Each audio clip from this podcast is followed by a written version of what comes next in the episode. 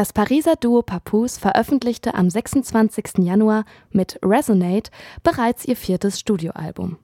Nun fragt man sich, was bedeutet Resonate?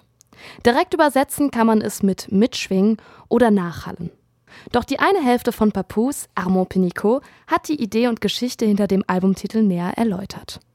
Resonanz ist ein Konzept, das vom deutschen Soziologen und Philosophen Hartmut Rosa als Mittel gegen die Beschleunigung der Welt und den Wahnsinn des heutigen Lebens theoretisiert wurde.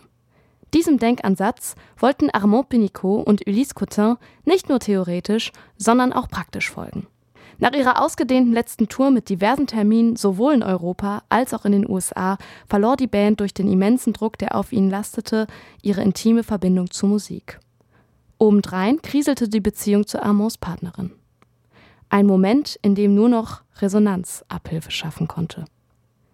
Ihre Leidenschaft am Komponieren entdeckten sie mit Hilfe des amerikanischen Songwriters Jess Harris wieder, der vor allem durch seine Zusammenarbeit mit Nora Jones bekannt ist. Durch diesen relativ spontan entstandenen Collab kam der erste gleichnamige Song des Albums Resonate raus.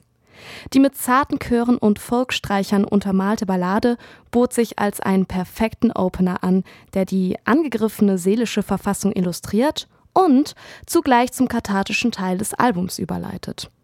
Angetrieben von diesem schnellen Erfolg spielten Papus an zehn aufeinanderfolgenden Tagen in Ulysse Cotins Pariser Studio diverse Tracks mit einem sehr losen Konzept ein.